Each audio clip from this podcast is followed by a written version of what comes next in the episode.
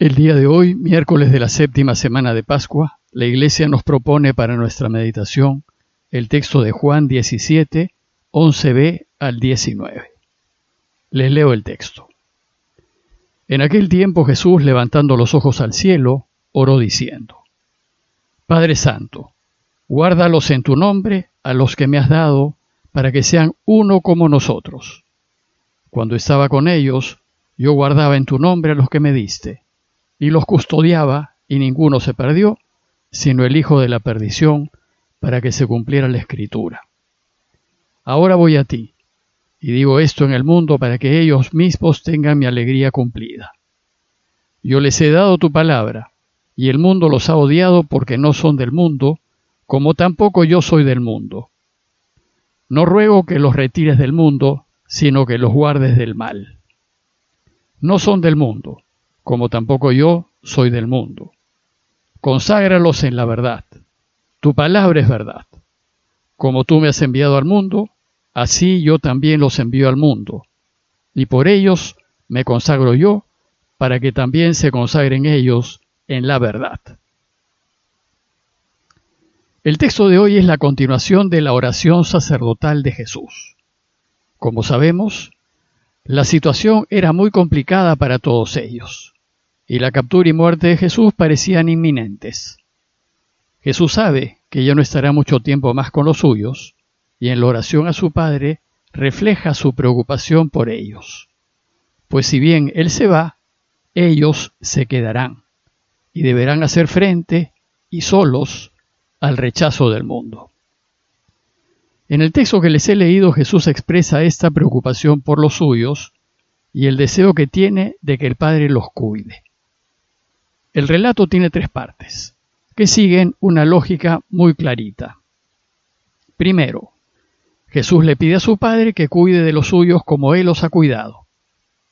Segundo, le pide que los cuide, pero no retirándolos del mundo, sino protegiéndolos de Él. Y tercero, le pide que los proteja manteniéndolos fieles a la verdad. Según Juan, la oración de Jesús a su Padre fue en voz alta, a fin de que sus discípulos le escuchen y sepan lo que a él más le interesa y preocupa, para que ellos también se preocupen y hagan su parte en ayudar al Padre a cuidarlos. Es también de notar que si bien Jesús hace esta oración a su Padre pidiendo por los suyos, su oración se extiende a toda la iglesia, a la iglesia de todos los tiempos. Es decir, Jesús está pidiéndole a su Padre también por todos nosotros, que en ocasiones nos encontraremos en circunstancias difíciles, semejantes a las que pasaron sus discípulos. Veamos entonces lo primero. Jesús le pide a su Padre que cuide a los suyos. Padre Santo, le dice, guarda en tu nombre a los que me diste, cuídalos, para que sean uno como nosotros. Y el primer paso en este cuidado es que estén unidos, que sean uno. La unidad entre ellos es el punto de partida para la salud del grupo y de la iglesia, así como la unidad es el centro de la salud de una familia. Sin unidad no hay manera de subsistir. Y pone como ejemplo de unidad aquella que existe entre él y su Padre, para que sean uno como nosotros. Es decir, se trata de una unidad total, permanente, irrompible.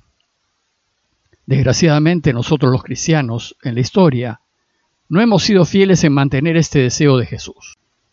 Y por motivaciones puramente mundanas y de poder, muchas veces hemos roto y rompemos la unidad de la iglesia, de la comunidad, de la familia.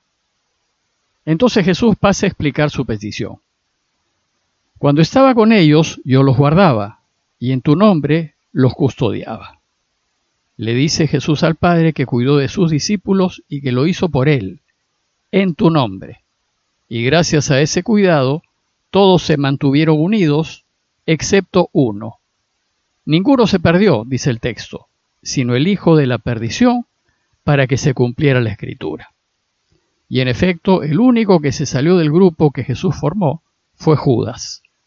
Judas rompió la unidad y traicionó a Jesús por motivaciones puramente personales. Pedro, que también hizo lo mismo, regresó a la unidad por medio del perdón. El sacramento de la reconciliación y perdón nos reintegra en la unidad. Si el origen de nuestra unión es bueno y está fundado en el amor y en la recta intención, tanto en nuestra participación en la iglesia como en el matrimonio, entonces debemos hacer todo lo posible por evitar romper dicha unidad. Desgraciadamente, con frecuencia, y a causa de pasiones, placeres, intereses y poder, la unidad de la iglesia, así como la de la familia, se ven amenazadas. Estas son tentaciones que debemos rechazar con fuerza y buscar mantener la unidad.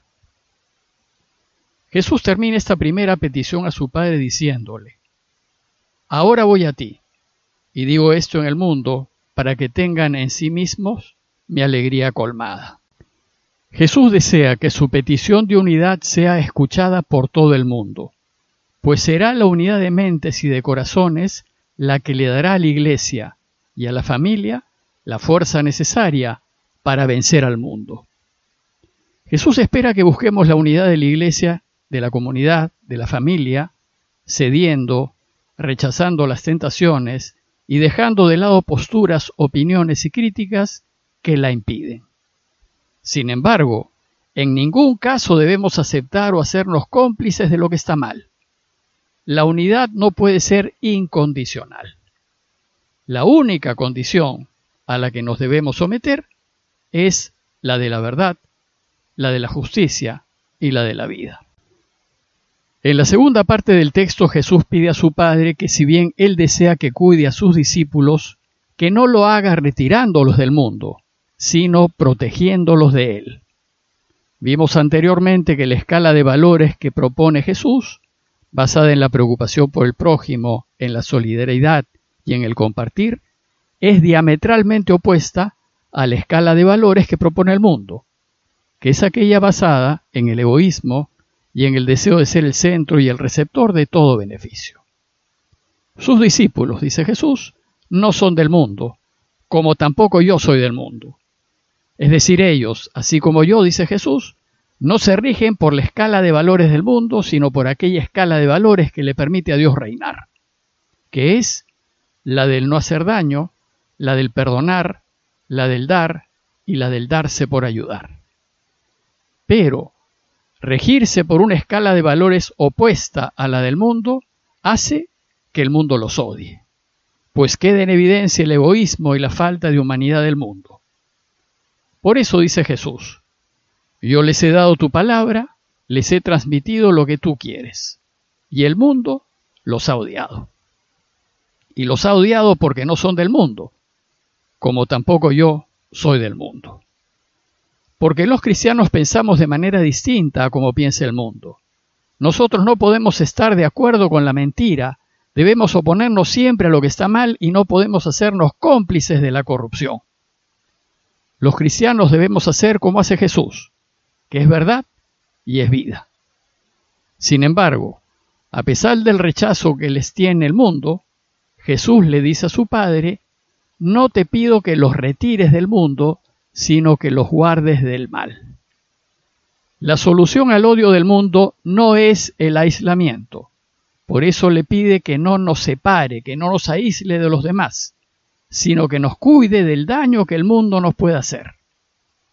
Este pedido de Jesús se recoge en una de las peticiones del Padre nuestro, pues siempre hay que pedirle al Padre que nos libre de todo mal. Finalmente Jesús pide a su Padre que cuide de los suyos, pero manteniéndolos fieles a la verdad.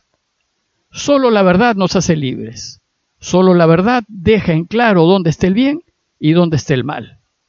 Y en la medida en que vivamos en la verdad, el mundo no podrá vencernos.